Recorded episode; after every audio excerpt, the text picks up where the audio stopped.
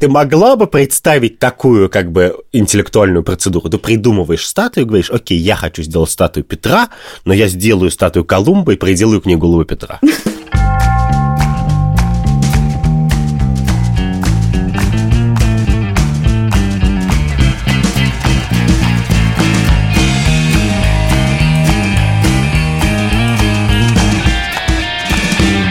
Привет, это подкаст «Так вышло». Я Катя Крангаус. А я Андрей Бабицкий. Здравствуйте. Каждую неделю мы с Андреем обсуждаем какие-то важные темы, которые подбрасывают нам новости или жизнь.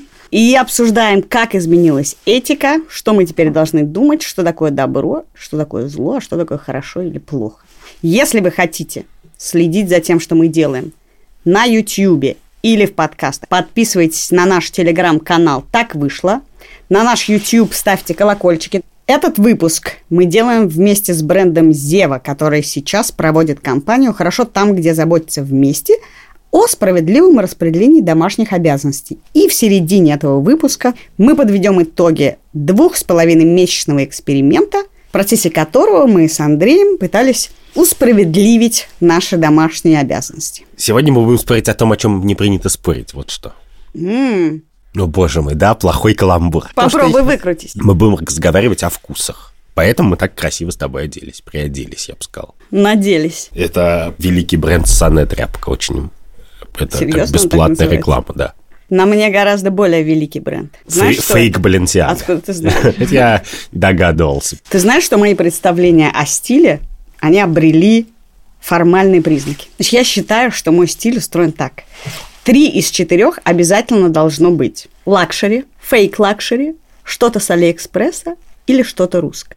И что-то одолжено еще. Синее. Нет? Нет? Я не буду показывать, что с Алиэкспресса, но сегодня я постаралась. Ты когда-нибудь сталкиваешься с тем, что на тебя смотрят так и говорят, что это за... Ну, говорить бояться, но вот этот взгляд я узнала, который ты сейчас на меня пустил. Да? И интересно, что когда на меня так смотрят, как ты сейчас на меня смотришь, то ведь самое главное, что нужно сделать человеку, который под таким взглядом находится. Понять, это кич. Если ты не понимаешь, что это кич, ты сам дурак. Если ты думаешь, что что-то здесь безвкусно, А я еще знаю, есть такое слово постпостороннее. я просто боюсь, что наши зрители и слушатели, они уже, в принципе, не, не понимают, о чем мы говорим, потому что мы так и не обозначили, в чем наши вопросы к этой теме. А, ну вопрос очень простой. Вкус это реальная штука. Вот То есть бывают арбитры вкуса. объектив- Бывают люди, я это знаю, у которых абсолютный слух. И это объективная вещь. И мы знаем, как это А- проверить. а- и да, и они это знают про себя, и все, и это очень объективная шкала. Вот существует ли такая же сколько-нибудь объективная шкала вкуса в какой-нибудь области, хотя бы в какой-нибудь И что это дает? И что это дает? И дает ли это право тем, кто стоит на ней высоко, как бы на специальное отношение со стороны тех, кто стоит на ней низко или наоборот? Ну, Смотри, я могу сразу высказать свою позицию, а дальше мы будем разбирать по кирпичикам и смотреть, может ли моя позиция вообще существовать. Я считаю, что вкус, как и юмор, как и слух, это все одно и то же, он либо есть, либо нет. А дальше, собственно, есть ли это чувство того, что ты это делаешь специально. Я когда пою, я пою с душой, но то, что это получается так чудовищно, я делаю не специально, понимаешь? Это не кич, это не как бы не выпендрешь. Ты Просто я стараюсь... Чудовищность душой, а я пою настолько чудовищно, что в душе. Да. Или когда ты шутишь, то это может быть что-то, значит, запредельное, но ты делаешь это специально, ты как бы совершаешь некоторые действия, зная, как оно прозвучит. Так и со вкусом. Если ты нарядился, и я нарядилась, и мы выглядим так, то мы сделали это специально, зная, какого рода чувство и эффект это может произвести, как это выглядит. Я знаю, что я хочу, что я делаю. Я отдаю себе в этом отчет. Вот, ты об этом смысле подумала, ты вложила есть, в да. это какое-то размышление. Именно, вот. Наша проблема, когда мы идем по городу и видим торговый центр Наутилус или, ну, что-нибудь, знаешь, что-нибудь очень уродливое, состоит в том, что мы понимаем, что Церетели в своего Петра, например, вложил очень много как бы физических сил, там вот это отлить, вот это все, заказать бронзу, оплатить счета фактуры там и так далее. Договориться, значит, с Лужковым, подарить ему осетра, я не знаю, ну что он сделал для того, чтобы, значит, это ус- установить, эту гадость. Но вложил очень мало как бы творческой, интеллектуальной энергии. То есть он буквально до завтрака придумал эту ужасную скульптуру, как бы, а потом потратил 4 года, чтобы ее реализовать. А хочется наоборот, чтобы ты сначала 20 лет в себе носил скульптуру, а потом как бы ее реализовал. Смотри, ты через секунду после того, как мы Да. с тобой вот сейчас обсудили эту простую вещь, ты сразу вылил весь снобизм, который у тебя есть. Нет, это не весь. Потому Я даже не что начал еще. ты взял и сказал, я считаю, что это уродство, и поэтому все, как бы это безвкусно. Почему? Я люблю князя Владимира. Я люблю Петра, потому что для меня, в моих глазах, он встраивается в концепцию luxury, fake, красиво, некрасиво, чудовищно. Это как бы тоже составляющая некой То моей есть, любви подожди, к ты этому можешь городу. большим интеллектуальным напряжением объяснить, чем хорош Петр. как символ, как символ, что ты идешь по городу, а у тебя посреди города как бы, стоит гигантский князь Владимир с крестом, или на кораблике Петр, значит, это всюду виден. Мне кажется, нету никакой объективной безвкусицы в этом. Есть город, в котором строен, и тебе до этого казалось, что он хорошо существует город без этого, а теперь это изменилось. Но на самом деле визуальные признаки вкуса, то, того, что тебе кажется стильным или сделанным со вкусом, оно меняется. Окей, а вот мне теперь интересен такой вопрос. Мы же говорим про то, насколько может быть объективен вкус. Да. Вот ты слушаешь миллион композиций джазовых, или ты выпиваешь миллион сортов вина, или ты смотришь на миллион скульптур. Вот у меня есть абсолютное ощущение, что человек, который попробовал в своей жизни миллион сортов вина, который потратил на это время, неважно, были у него учителя или нет, просто который сел каждый раз в два часа, он наливает тебе 20 грамм какого-нибудь какого-нибудь вина, 20 грамм, чтобы не напиваться, Ты знаешь, что они выпивает, должны выплевывать? да, выплевывает и как бы живет дальше. Вот человек, который проделал эту операцию, он не может любить сладкое Он не может вино. любить Массандру, если он вырос в Советском Союзе? Он, подожди секунду, как он может, может э, выпить, Массандру? прости, так же, как ты говоришь, любишь Массандру, я говорю, в том же смысле люблю тройной одеколон, потому что однажды в заповеднике в юности на студенческой практике я очень весело накидывался тройным одеколоном. Но это совершенно не значит, что Правда? я... Да. Ты взял и отделил почему-то свою жизнь, свою э, обстановку, свою юность от есть то, что я люблю, потому что что что, что. а есть объективное прекрасное вино. Мне кажется, что такого нету. Ты либо считаешь, что вот у меня есть вкус, я разбираюсь в вине, и у этого вина такие тонкие цветочные нотки, у этого, а у тройного одеколона крепкий, значит, запах Ну, окей, красной окей. зари. И ты правда считаешь, что это правда? Что есть человек, который был в коллекции Флика, Шлика, Млика, Гугенхайме, Лувре и Прада, а потом говорит, я вот все видел, но душа моя лежит в галерее Шилова. Я на все насмотрелся, как бы я узнаю вот этот удивительный эффект 3D с а, генского алтаря, а теперь как бы я пойду полюбуюсь, отдохну душой в галерее Шилова. Не бывает. Слушай, ты говоришь сейчас как человек, который, не знаю, всю жизнь ходит в консерваторию, и он, в принципе, считает, что вот есть музыка, музыка, а все остальное Нет. это полное Нет, джаз нет, говно, Битлз нет, говно, Моргенштерн Нет, говно. я предлагаю тебе придумать такую шкалу, на которой художник Шилов где-нибудь существует. Но дальше есть люди, у нас с тобой же этический подкаст, Да. вот есть люди вроде меня, которым физически больно, когда они видят это. Скажи, а что слушают твои дети? У меня много детей, поэтому они слушают разную музыку. Ну, я тебе скажу, некоторые мои дети слушают Даню Милохина. Мгм. Угадай, где я? Я дома. Угадай, как я? Я в норме. И некоторые из моих детей слушают Моргенштерна. Я не воспроизведу, потому что они не дают мне слушать просто на всякий случай. Из жалости зная. к тебе или из Ну, жалости к себе? Да, понимаешь, что там матерные слова, и мне не я берегу их от них, а они меня берегут. Есть еще группа Папин Олимпос. Знаешь группу Папин Нет. Нет? Не делись со мной своим сердцем, я для него гулаг и освенцем. И по- у тебя, может, у тебя, может быть, бы Чёрт. дрогнуло сердце. Черт, никогда, Дрогнуло. никогда Холокост не приходил в наш подкаст с такой стороны. Да, окей, ладно. У меня сердце не дрогает, потому что, я скажу тебе страшную вещь. Когда мы были с тобой юны, когда вы слушали Цоя, когда вы слушали Битлз, когда вы слушали Янку Дягилеву, когда вы пели «Зоопарк», я знаю, что слушал? Группу «На-на». И сейчас никогда- слушают группу «На-на», люди никак- нашего да, возраста это другое, стоп, на любой стоп. вечеринке, да. Тогда надо мной смеялись, и мой брат угрожал мне, крутой пацан, угрожал мне, что он скажет ребятам, что я слушаю группу «Нана», потому что тогда у вас был культурный снобизм, что как бы этого не может быть. Прошло 30 лет, 25 лет, на каждой дискотеке классный Меладзе, а, красиво, Валерий Леонтьев, вот я надену два крыла и ближе ты, и ближе Да, ты. именно. А теперь, возвращаясь в сегодняшний день. Значит, мои родители презирали меня за мой вкус, за отсутствие вкуса. Мой брат презирал меня. Прошло 30 лет, я на острие. Я в Баленсиаге, я и Андрей Губин. Ты понимаешь, как И это- теперь мы смотрим на них. Что вы слушаете? Что вы слушаете? Я просто хочу тебе сказать, что Нана все слушают, потому что это их детство. Цой я очень Так люблю. я в детстве подожди, слушала. подожди. Цой это не мое детство. Строго говоря, это юность моих родителей. И когда я хочу прийти в настроение, как в детстве, а детство и юность, конечно, у меня были очень счастливые, то я пытаюсь симулировать его разными приемчиками. воспроизводишь то, Воспроизвожу читал? яркие образы из юности, да, которые я помню. В принципе, я могу себе представить, что я выпью тройного одеколона только для того, чтобы вспомнить этот... Приеду в э, Брикенбор, значит, Рязанская область, и, и, значит, его выпью. А нет, это был шипор. Шипор, видишь? Я Ты, даже- ты вспомнил, у тебя Да, дохлынули да. воспоминания, Да, да, вкусовые да. Да, сосочки. видишь, когда ты произносишь это все, и да, но я не делаю вид, что это вкус. Я говорю, это мое.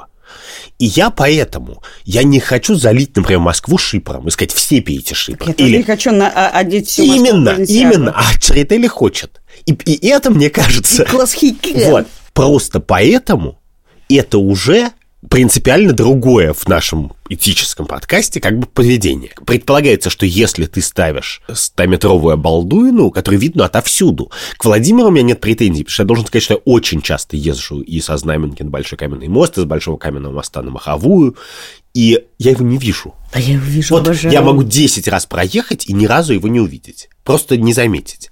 А Петра я замечаю все время. Ты выходишь, я не знаю, за кофе, ты его видишь отовсюду. Вернемся к музыке.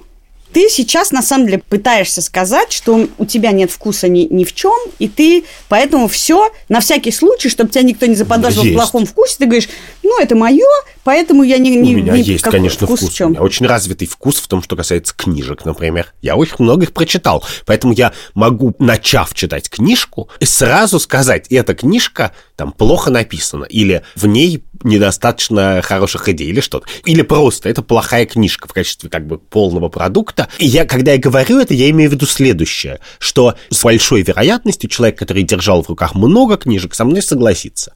Смотри, Да. я читал гораздо меньше книжек, чем ты, Но написала больше. Вот. э, э, А? Да, парадокс, да. И такой человек, как ты, мог бы сказать, что у меня нет вкуса в книжках, но для меня мой вкус в книжках, в кино, в музыке, он есть, потому что я знаю, вот ты мне сейчас опишешь книжку, я задам тебе пару вопросов, неважно, это будет нон-фикшн или fiction, я тебе задам пару вопросов, и я пойму, это мое, мне будет интересно это читать или нет. И ты можешь сказать, что это Нет. никакого отношения не имеет к вкусу, но для «вкус». меня Хорошо. Потому что давай. вкус это то, что не только во внутри меня сидит. Мы, и это как раз и важно. Если вкус у каждого абсолютно свой субъективный, если вкус это просто, что мне нравится сегодня в... Это в- то, что можно сформулировать. Нет, Это- подожди. Вот, есть такое слово интерсубъективность. О! Вот есть что-то интерсубъективное, ну, например, любовь к брокколи – это абсолютно субъективная вещь. Если человек либо любит брокколи или не любит брокколи, и ты, в принципе, не требуешь, если я люблю брокколи, Просто ты такой умный, но не знаешь, например, что есть ген я знаю. развлечения вкуса спаржи. Я знаю. А ты говоришь, что это вкус. Да это вообще не вкус. Нет, может, подожди либо не секунду. может. А есть интерсубъективная вещь, которая стоит в том, что, например, очень горькие вещи не любит никто. И встретив человека, я обычно не могу сказать, любит ли он брокколи или нет, и ест ли его каждый день. Но я могу точно сказать, что вот некоторые химические соединения, очень горькие, он есть не будет. Потому что это просто как бы уже общая правда про нас всех. И в частности, соответственно, если я начальник столовой, то я как бы буду встраивать меню, имея это в виду. Я не, у меня не будет заранее гипотезы, кто ест брокколи или нет, но у меня будет гипотеза, что вот что-то есть невозможно, или что-то жутко, как бы что-то очень странное Ну, И это нарушается. Люди едят, я считаю, устрицы. Люди убеждают себя, что можно есть устрицы, потому что Вот этот представить комочек себе- слизи? Ну да, это комочек слизи. Надо залить огромным количеством всего, только чтобы оно потеряло вкус.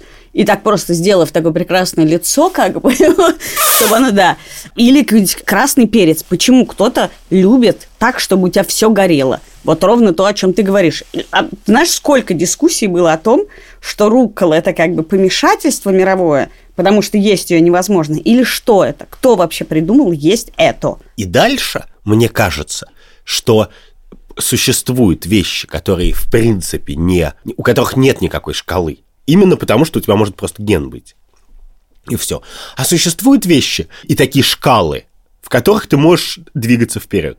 Ну, например, мои музыкальные восприятие очень ограничено тем, что я не различаю звуки, ноты, высоту звуков. И, и это, конечно, влияет очень сильно на мою способность, даже если я послушаю много музыки. И поэтому а, мне... То есть ты считаешь, что если у тебя нет слуха и голоса, у тебя не может быть вкуса У меня в может быть... Нет, мой вкус, он, конечно, очень сильно вербальный, потому что в словах у меня есть вкус. Но по этой шкале на самом деле можно идти. Моя гипотеза состоит в следующем, что в некоторых областях жизни, если ты видел физически 400 объектов, и после этого видишь галерею Шилова, то ты не способен просто как бы ее всерьез оценить так, как ты оценил до того, как ты видел 400 объектов. Что внутри тебя происходит некоторый переход, и этот переход это не заговор искусствоведов, которые сидят и говорят, мы все будем мочить Шилова, а это объективная вещь, что человек видит паттерны, видит э, какие-то новации, какие-то способы использовать краски, сочетать цвета и так далее. И это же очень интересный опыт. Ты на самом деле, после того, как ты видишь много хороших картин, после этого у тебя есть какой-то вкус. Я, например, уверена, что я могу а, как бы обсидеться в консерватории, но слушать я буду совершенно другим каким-то органом, как ты говоришь, словами, не знаю, еще чем-то, еще чем-то я буду воспринимать музыку не так. Я хочу тебя вернуть к нескольким вопросам. Вот это бесконечно повторяющееся не только про музыку, спор из поколения в поколение. Когда я смотрю на то, что слушают мои дети, и ужасаюсь при том, что, как я тебе уже сказала, мои музыкальные пристрастия были не... Мои родители, слушая, что слушают мои дети, ужасаются. Моя бабушка смотрела немного с подозрением на то, что слушали мои родители. И так далее, и так далее. Это что? Это про то, что это вообще вкусовщина? Вкусовщина подожди, это не вкус? Погляди, ты видишь то, что тебя отличает от родителей. И игнорируешь сейчас в своем вопросе то, что тебя объединяет с родителями. А тебя, например, объединяет очень для человека твоих жизненных привычек невероятно тонко грамотная речь русская.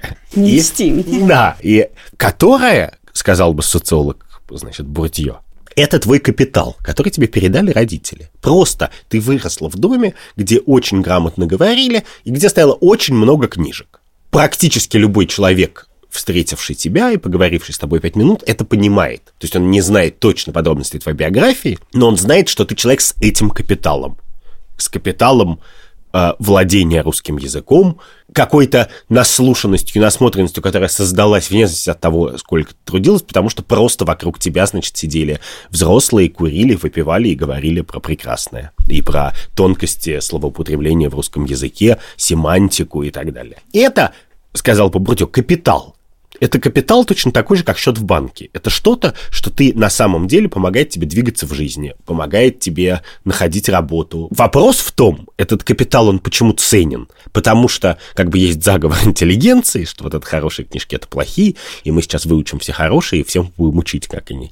Или потому что есть как бы объективно какой-то путь, который можно пройти и стать в чем-то хорошим. И поскольку вся наша жизнь говорит нам, что это так и есть, что чем ты не займись, о чем ты не подумай систематически несколько недель, ты в этом сильно продвинешься. Это может быть что угодно. Шахматные партии. Вот я, например, все время играю в шахматы, да, я не стал играть сильно лучше в шахматы, я играю фигово все равно. Но моя способность оценивать чужие партии, великие партии, какие-то странные ходы великие, она сильно выросла, я получаю гораздо больше удовольствия. Я могу смотреть просто. Да, ну в шахматах не бывает вкуса, партию нет вкуса Иванчук против Шарова, как бы и получать с нее удовольствие, понимаешь?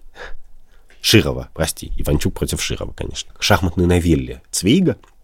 Там был такой персонаж, которого заперли в Вене он, он был управляющим в какой-то финансовой конторе, и немцы хотели вытащить из него информацию про его клиентов. И ему придумали такую пытку, что его посадили в дорогущей гостинице в абсолютно комнату, лишенную всего просто с белыми стенами, кроватью, которую типа пристегивали. У него как бы не было никаких развлечений, ни, ни на что посмотреть, ничего послушать и так далее. И, и оставили наедине с собой на несколько недель. И он абсолютно сходил с ума от этого. И потом его иногда водили на допросы, и на одном из допросов он спер в кармане у какого-то эсэсовца книжку шахматных партий. И дальше его жизнь абсолютно расцвела, потому что, ну, он все равно, на самом деле, сошел с ума, но, по крайней мере, он ходил и решал как бы для него это было абсолютное счастье, что он мог. Это было искусство. Вот разница вот в чем, что если я найду, в, как бы сидя в одиночной камере, как бы книжку с шахматными партиями, она меня развлечет на много-много часов.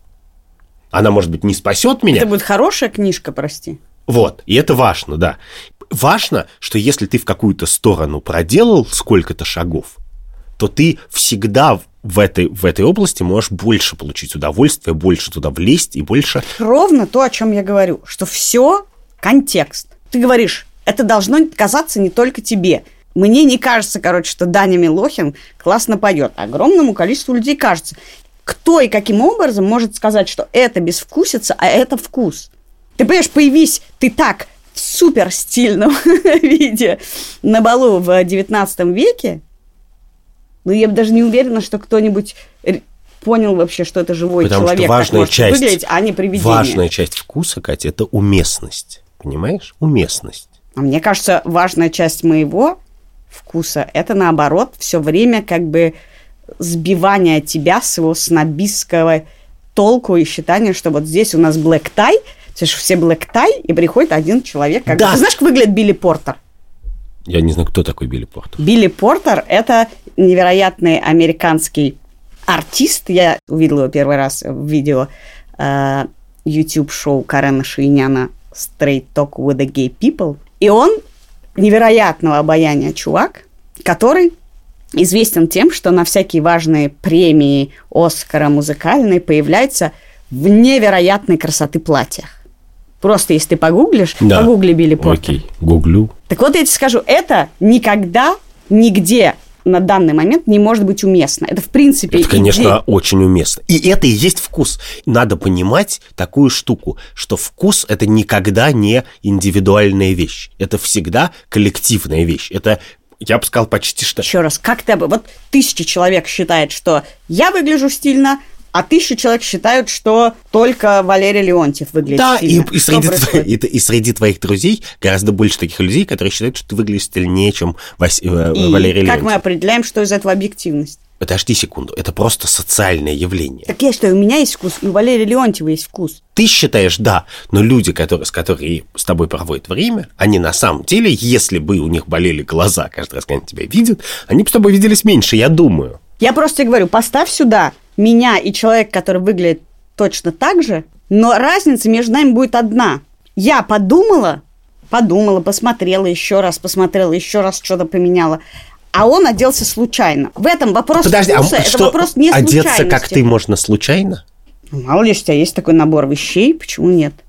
Другое дело, откуда берется такой набор Подожди, вещей. А ты понимаешь, если... что ты сейчас гораздо больше, несравненно больше сноб, чем я? Потому что ты смотришь на человека, который сделал все то же, что ты, но Нет, ты говоришь, именно... но этот человек пустышка все равно, потому что он это сделал случайно, а я, Нет, а я, я с тобой как бы говорю... королева, королева. Нет, я же считаю, что большинству людей не должно казаться, что у меня есть вкус в хоть чем-нибудь. Да и в том-то и Мои родители считают, что у меня не такой прекрасный русский язык, как ты только что сказал, потому что у них он гораздо гораздо более чистый и интеллигентный. Ты, ты растратила родительское наследство, но оно есть. Оно все равно есть, его невозможно растратить полностью. То, что ты говоришь, что человек вот сделал все то же, что я, но не подумал, это даже не снобизм, а просто э, это сам. Я даже не знаю, как это э, классифицировать. Мне кажется, человек может что угодно, если он подумал. Видишь, у меня э, есть э, один снобизм. Именно. Мысль. И дальше, и дальше, когда ты смотришь на Петра Церетыль, то скажи, он подумал, Он не подумал, потому что он сделал Колумб, а потом поменял Если ему голову. сердцем это делал, Вот да. скажи, ты могла бы представить такую как бы интеллектуальную процедуру? Ты придумываешь статую говоришь, окей, я хочу сделать статую Петра,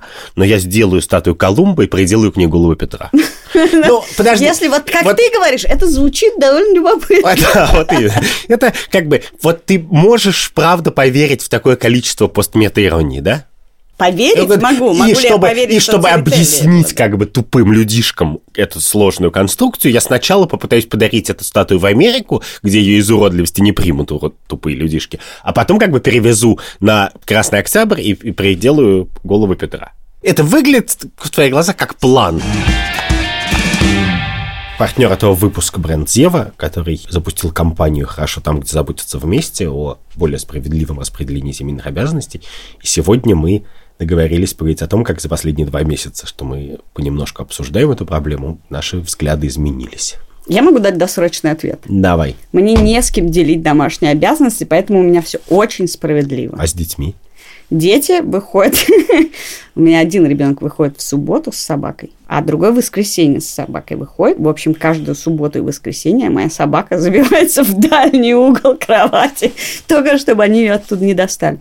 Но у меня очень справедливое распределение опеки, Детей, опеки, самих- самих опеки, детей. да, над детьми ровно прям пополам все заботы.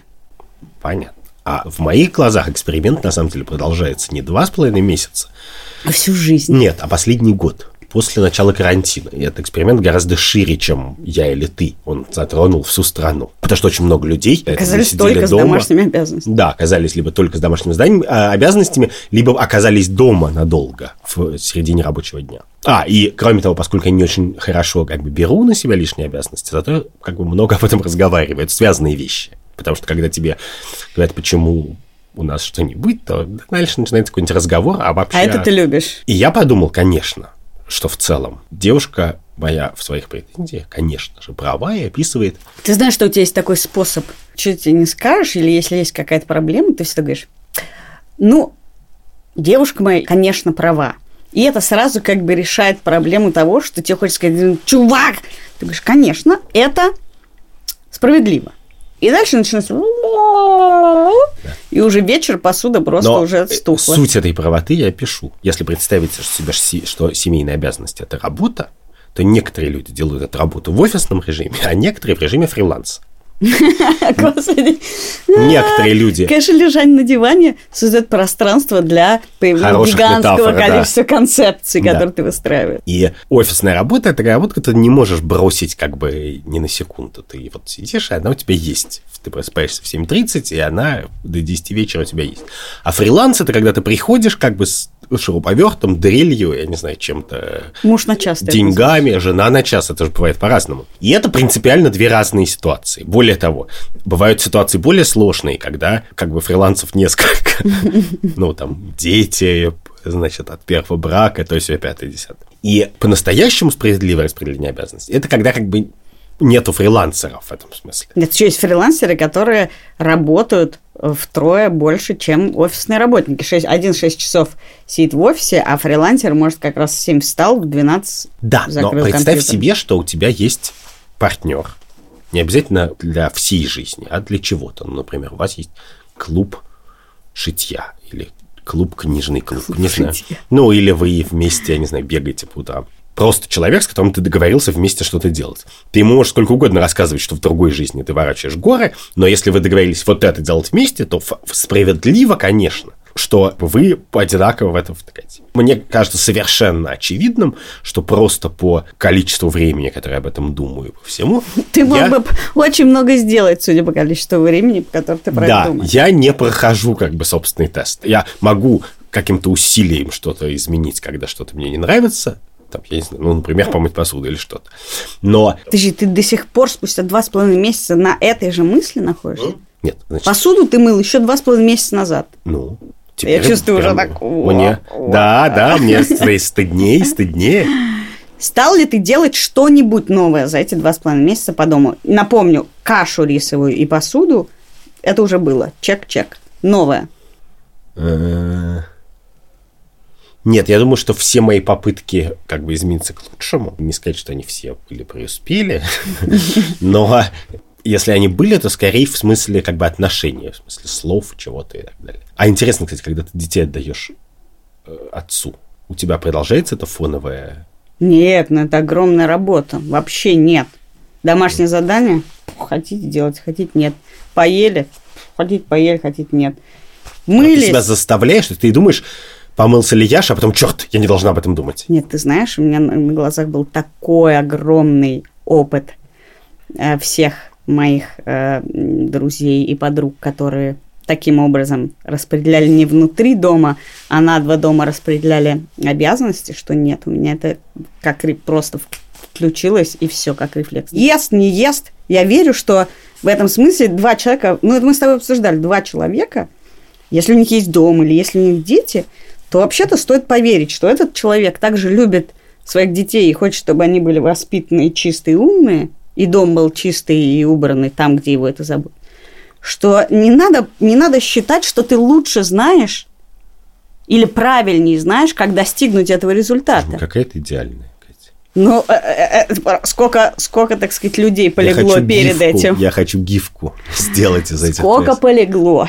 Да, повторю эту мысль. Я за два с половиной месяца просто много еще об этом подумал. Конечно, как... как... То есть твой результат, я много думал. Да, как любой культурный архаизм, эта штука поддерживается с двух сторон. С Да. одной стороны, часто мужской, но не всегда. Положение фрилансера более удобное, конечно, экономное для сил и разума. А с другой стороны, делегировать сложно. То есть То сейчас, сложно правильно я делить- понимаю, что помимо того, что ты сказал, два с половиной месяца прошло, я стал больше думать, то два с половиной месяца прошло, и я пришел к тому, что моя девушка должна как бы лучше делегировать мне. Да. Я тебе скажу, теперь уже можно говорить про Pussy Riot, про акцию Pussy Riot, и это затрагивает на самом большую тему современного искусства. Когда они пели на Амвоне песню э, «Богородица Путина прогони», Прогони, А пожалуйста, мне- пожалуйста, прогони. показалось, что это, ну, немножко безвкусица. Можно обсуждать почему, неважно. Мне показалось, что это не тонко, но в тот момент, когда им дали двушечку, вот все, что происходило между этими двумя э, точками, все, что делала церковь, все, что делал суд, то, как они выглядели на суде, то, как они говорили на суде, то, как... Это для меня превратилось, безусловно, в искусство и вообще в акт, как бы растянутый акт современного искусства, безусловно. Конечно. Потому что это все стало гораздо более сознательным. То есть я понимаю, что они сделали что-то, мне это не понравилось, но вместе это превратилось в очень глубокий, осмысленный, важный какой-то Конечно, акт. но если бы, представь себе, что ты бы, э, вот мы с тобой разговаривали в день, когда они только это совершили. Я бы тогда уже сказал, но они уже, как бы по той реакции людей, которые со всех сторон, которые это обсуждают, и по тому риску, который у них уже был на эту двушечку, Не ну, сразу, не в двушечку- первый день. Да, ну, двушечку, может, не двушечку, но сколько-то суток ареста, я не знаю, исправительной работы, большой штраф и так далее. Да, и их предыдущий опыт жизни. У них уже были как бы... Тоже наступ- неочевидная акция. неочевидные, но с последствиями.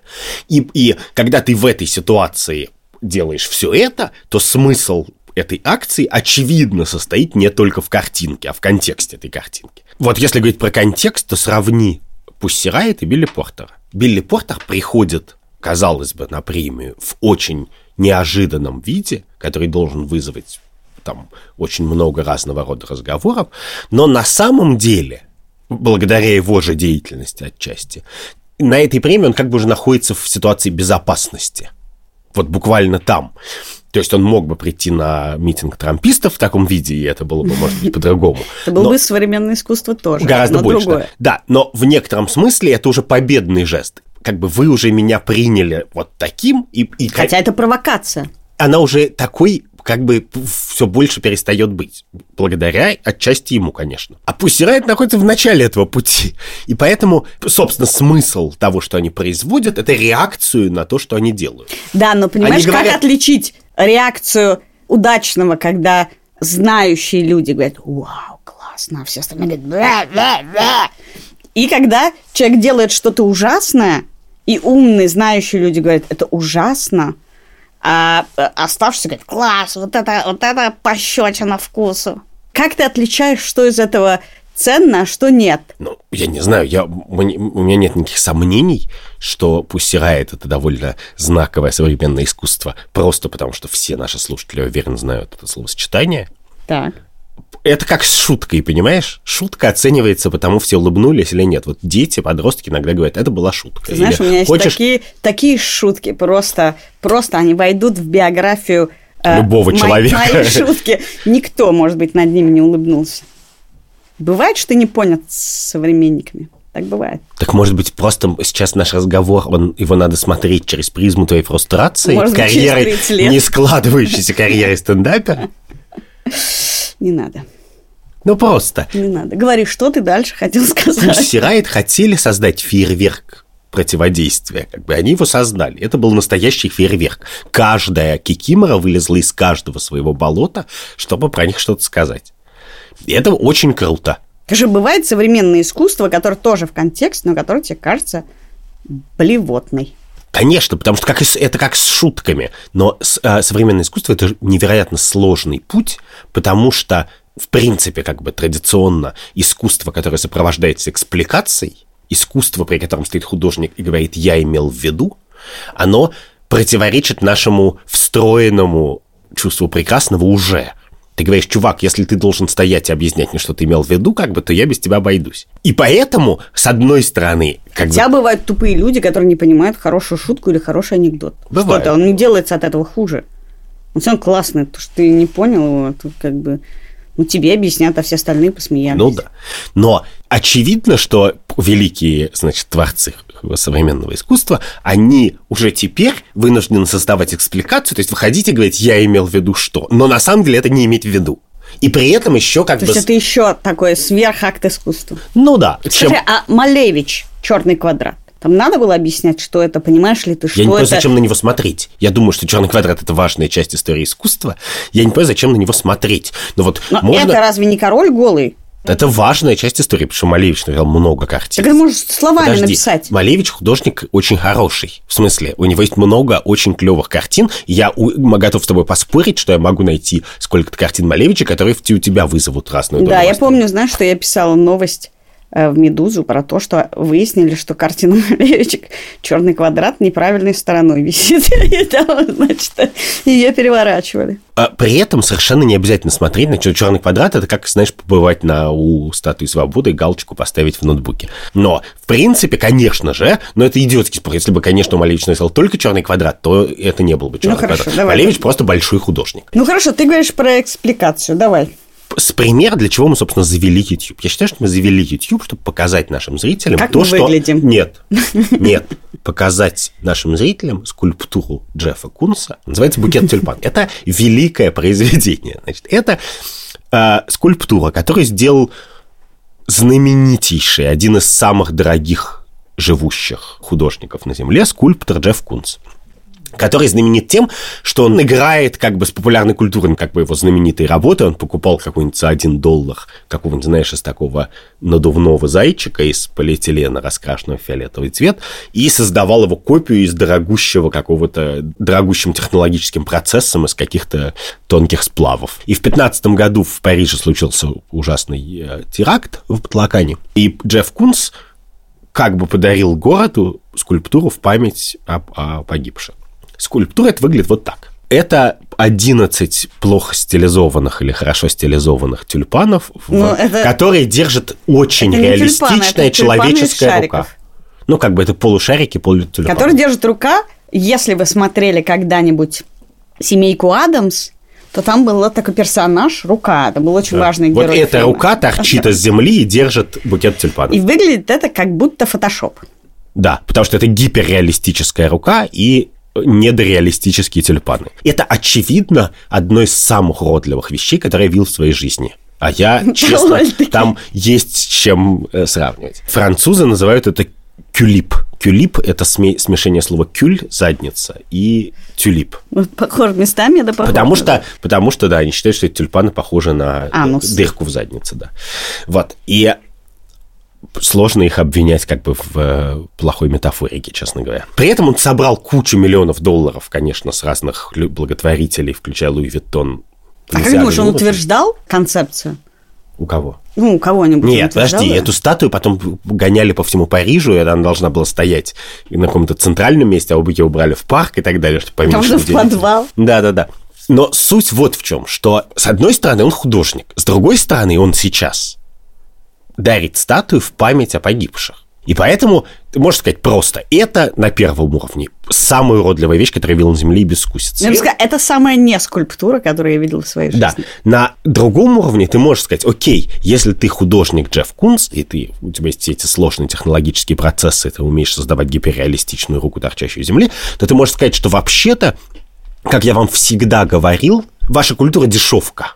Но когда он делает То так... есть ты можешь как бы вложить много смысла сам. Да, Тебе не нужна и Кунс, экспликация, очевидно, потому потому что... у него есть какая-то траектория художественная, которую можно интерпретировать, да, он покупал эти дешевые долларовые штучки и воспроизводил их из огромных дорогих товаров. Он говорит, как бы, вот из чего сложена ваша культура. И, в частности, ваша культура памяти. Так можно сказать. Как бы, и вы даже Там, горюете, горюете долларовыми зайчиками и тюльпанчиками, как бы вот этим. Но дальше возникает третий вопрос. Но даже если ты прав, и ты и это все правда, и мы не умеем, значит, горевать, и вся наша культура вот так выглядит, как 11 жоп, 11 анусов, значит, на стебельках. Правильно ли это сообщать людям, которые вспоминают погибших на теракте? Хорошо, смотри, я тебе э, приведу такой пример. Я встану в чем-нибудь очень уродливом, латексном чем-то, сверху шуба, еще что-то, и буду стоять на одном и том же месте, на Тверской. Э, Первое время мимо меня будут проходить люди и смотреть, Мгм. там, к вечеру. Еще через два дня в инстаграмах появятся и в тиктоках видео, как Да. стою я, значит, в каком-то странном виде. Через три дня ко мне придут брать интервью. Да. Если я буду все это время молчать и простою там, не знаю, две недели, то это как в фильме «Форест Гам». Помнишь, он просто бежал, бегал, да. Бежал, «Учитель, а а вокруг нам него, да, дальше?» а вокруг Да-да. него как бы Да. интервью, и потом он бежал, бежал, и к нему пришел человек, который, значит, хотел делать майки, но ничего не получалось. И он вытер майкой лицо, и тот увидел, что это смайлик, и, значит, это стало искусством. И в какой-то момент он все остановился, и его последователи, значит, не поняли, что и вот через две недели я так буду стоять, люди начнут интерпретировать мое стояние в таком странном виде. И в этом смысле современное искусство хорошее, которое не надо объяснять, оно и построено на том, что люди начинают вкладывать свой смысл. Иногда предмет искусства как-то намекает на это. Ну, там, прибил Павленский э, яички к брусчатке. Ну, как бы там есть исходная точка. Какая-то Брусчатка яички? брусчатка, яички, гвоздь. И ты как бы начинаешь, или зашил рот, и ты начинаешь это интерпретировать. И в зависимости от того, какие люди и какими словами публично это интерпретировали, мы начинаем оценивать это так. Ну, подожди секунду. Если говорить про Павленского и, кстати, про Riot, то важная часть того, что они делают, и это вообще очень важный способ в целом высказывания политического, в широком смысле в искусстве тоже, состоит в том, что они нарочито трансгрессируют, нароч, нарочито пересекают границы. Нарочито, Специально. не нарочито. Прости, у меня родители Да, просто лингвисты, да, у меня есть да. культурный Что, капитал. что они нарочито... А? Боже мой, что я сделал с Катей, а? Если Просто, просто извините, не все потратила. Если вы хотите уроки умных слов брать у меня прямо, то мы можем с вами договориться. Итак, э, о, слово трансгрессирует, ты же знаешь, Мгм, да? Трансгрессирует, потому что я Гарри Поттера смотрела. А, вот. Молодец. Нарочито пересекают границы, в частности, вкуса. Они говорят, мы себя ведем хамски, невежливо. Ну, в принципе, не очень вежливо петь в церкви. Я Ч- так одеваюсь да. нарочито. Человек, который зашивает себе рот, вызывает у нас физиологическое отторжение. Да, как Мы не можем себе... Да, да, да. И часть этого посыла, который совершенно не надо эксплицировать, он очевиден, состоит в том, что то, что происходит там в России у нас вокруг, она настолько отвратительная, а вы как бы делаете вид, что Ты все уже сделал этот следующий шаг. Да, этот шаг уже сделали миллион раз, и этот шаг, как бы, это уже как бы стандартный Поверь, шаг я на Тверской буду стоять в лосинах и в шубе. Нет, ты не будешь Павленским. Буду писать про то, что... Ты сначала меня убеди, если ты хочешь, чтобы Для я этого стоять надо, надо иметь волю и терпение. Нет, нужно иметь идею. И нужно быть Идею встроенным в этот комплекс э, идей. И нужно иногда понимать, что некоторые идеи – это просто плохая шутка, не- недостаточно продуманная. Как Подожди, тюльпаны но если Джеффа у меня есть чувство юмора, и у меня есть неплохие идеи, то дело за терпением. Давай сначала стендап, а потом на Тверской. Ладно? Хорошо, давай теперь я расскажу, как сделать из себя человека с супер вкусом. И ни у кого не возникнет сомнений. У меня есть ролевая модель теперь. Значит, о чем мы сегодня не поговорили еще, наши дорогие слушатели? О фильме на Нетфликсе. Кстати, это один, я считаю, что это один из лучших фильмов Это Скорсезе. фильм М- Мартина Скорсезе. а, документальный. А, называется он Pretend It's a City. Про Френ Лейбовиц, а, которая писатель, немножко как бы публичный оратор. Ну, я бы сказал, что она журналист. Она Ну, знаменита, она тем, журналист. знаменита тем, что э, работала в журнале интервью, знаменитом интервью Энди Уорхола. И карьеру она сделала очень остроумными, едкими журналистскими текстами о ну, том, из которых потом выходили. о том, что как бы ми- мир летит в говно, Нью-Йорк летит в говно, и то не нравится, все не нравится. В общем, снобскими. Она сделала своим снобизмом и своим умением тонко объяснить, почему, значит, все кроме нее не правы. снобизмом, чувством юмора и не мизогиния, это называется, мизантропия. Да, и она очень долго дружит со Скорцезе, и сам фильм это просто нарезка ее публичных выступлений и их разговора, которые как бы перетекают друг друга, очень хорошо сделанная. Вы знаете, Скорцезе хороший режиссер. И она, большую часть фильма там повторяется, как она идет по улице Нью-Йорка, и лицо у нее такое, что ты понимаешь, лучше не подходить. Она одета довольно просто, красивые кожаные ботинки, джинсы, там что-то, пальто. Ни- ни- ничего вычурного, ничего нарочитого. И периодически там какие-то вставки из ее, э, значит, публичных выступлений, жуткие просто, по современным меркам, жуткие. Она сидит и задает вопрос. И такая девушка из, из Испании, которая приехала в Нью-Йорк, и сбил, сбила машина полицейская, кажется. И вот она там с кем-то судится, и вот она... И в эту секунду Фрэн Лейбовиц, просто не дожидаясь конца этой душераздирающей истории, начинает просто, ну, не то что обесценивать, а ну, настолько язвительно оттаптываться на этой несчастной женщине, которая приехала без денег, ее сбила машина Полицейская машина. полицейская. И она просто... И все ржут, потому что она дико остроумная. И, короче, это моя ролевая модель. Почему? Потому что если ты сидишь, а у меня тоже, когда я задумываюсь, у меня довольно мало э, доброжелательное лицо. Ты сидишь, значит, смотришь на все это, и только раз в некоторое время комментируешь это так, что просто человек, ко- которого ты комментируешь, чувствует себя полным ничтожеством, а несколько знающих твоих друзей такие. И вот это я в будущем буду так. Но фильм этот замечателен тем, что она высказывает очень много. Она вообще такой человек, который высказывает суждения. Мне еще дико понравилось, что она, ну, у нее была ну, не самая простая судьба, она выгоняли из школы, ну, ничего не складывалось с математикой. ну-ну-ну. И она работала кем только не работала. Она работала уборщицей, она работала таксистом. Ну, не то, что она э, голубых кровей, значит, поселилась э, в Upper Side и оттуда с самого начала сидит и э, разливает говна всюду. Она прошла некоторый путь, который она ненавидит, про который она очень смешно шутит про то, значит, как она выглядела в таксистских кафе, где одни мужики. Это не натуральный сноб. Она прошла путь и интеллектуально пришла к тому, что все вы ничтожество. Но нет. Но большинство. Нет, наоборот. А Вот, вот мне кажется, что снобизм он иногда подкупает, и он на самом деле только тогда и подкупает, когда он связан с человеколюбием. И это очень тонкая грань. Ну, ты- ну. Нет, нет, нет, нет.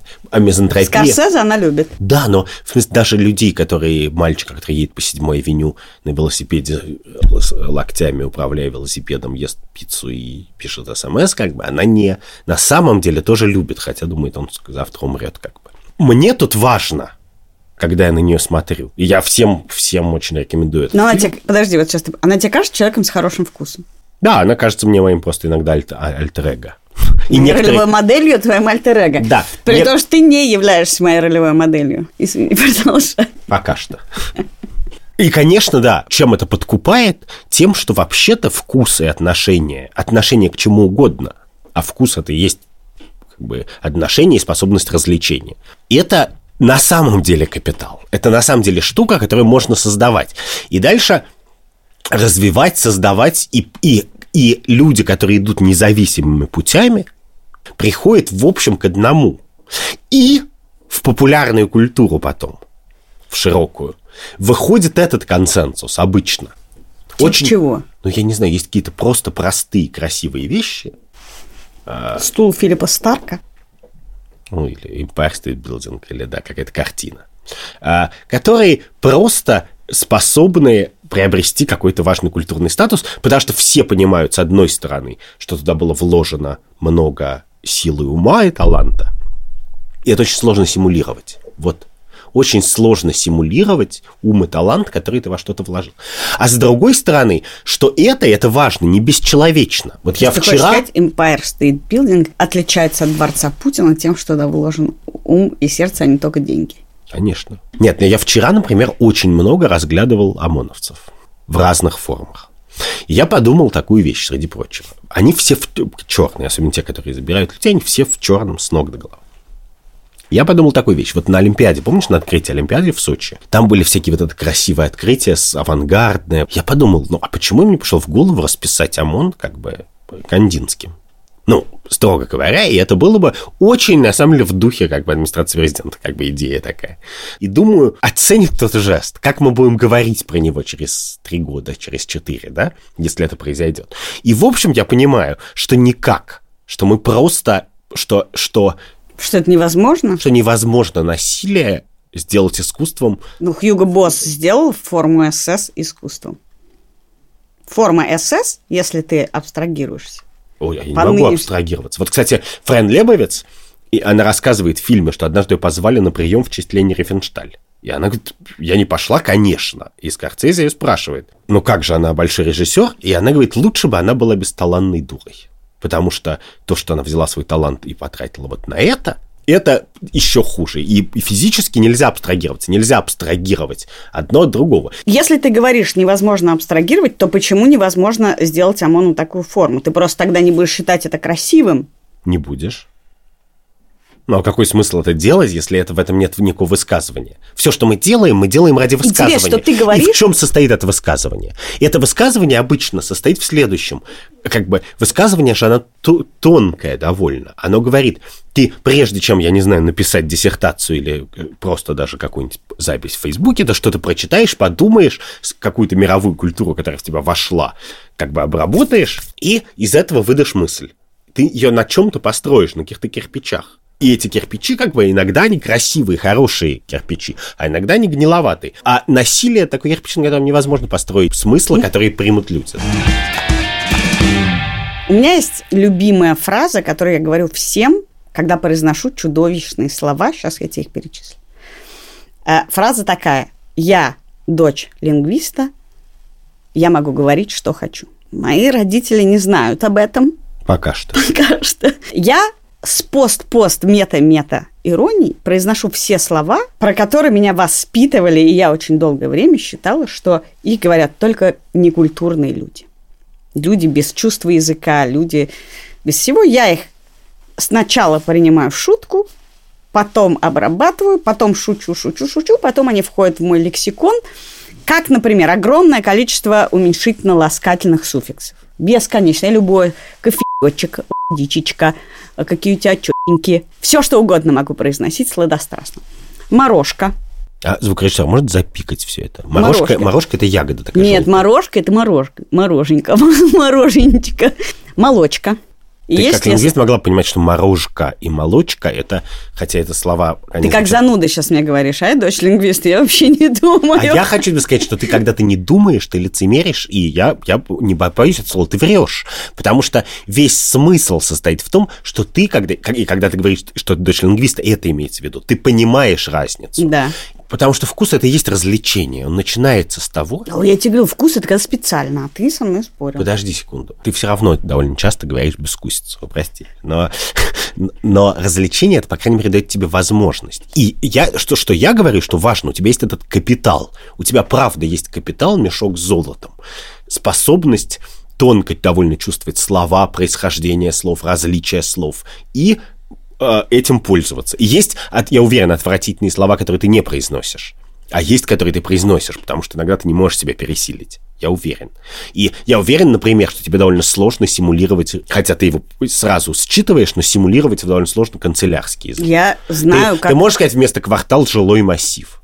Конечно, после песни группы «Звери» районы, кварталы, жилые, Вот, и, массивы. соб- Знаешь, чего И я ты не пони- могу сказать? и- и вот, ты вот- прав. И, собственно, прелесть этой песни, как бы ее главный прием, состоит в том, что звери воспроизводят как бы муку Корнея Чуковского, который которому какая-то женщина в электричке рассказывает э, про свой дом в деревне и говорит, и там так хорошо, зеленый массив рядом с, с жильем или что-то такое. Ну, как, почему нельзя просто сказать лес, дубрава, роща, что березняк, столько есть прекрасных слов. И вот как бы, когда ты чувствуешь это развлечение, то ты обладаешь каким-то богатством. Это очень, мне кажется, объективное богатство. То есть есть много чего я могу произнести, есть много слов, на которые я реагирую, и я хочу, чтобы наши зрители на YouTube и слушатели подкаста оставили нам в комментариях на YouTube или в Телеграм-канале те слова, те фразы, выражения, какие-то речевые особенности, от которых у вас просто падает планка, и вы не можете больше иметь дело с этим человеком, или вы точно понимаете, что вы совершенно разных культур люди. А мы с тобой закончим.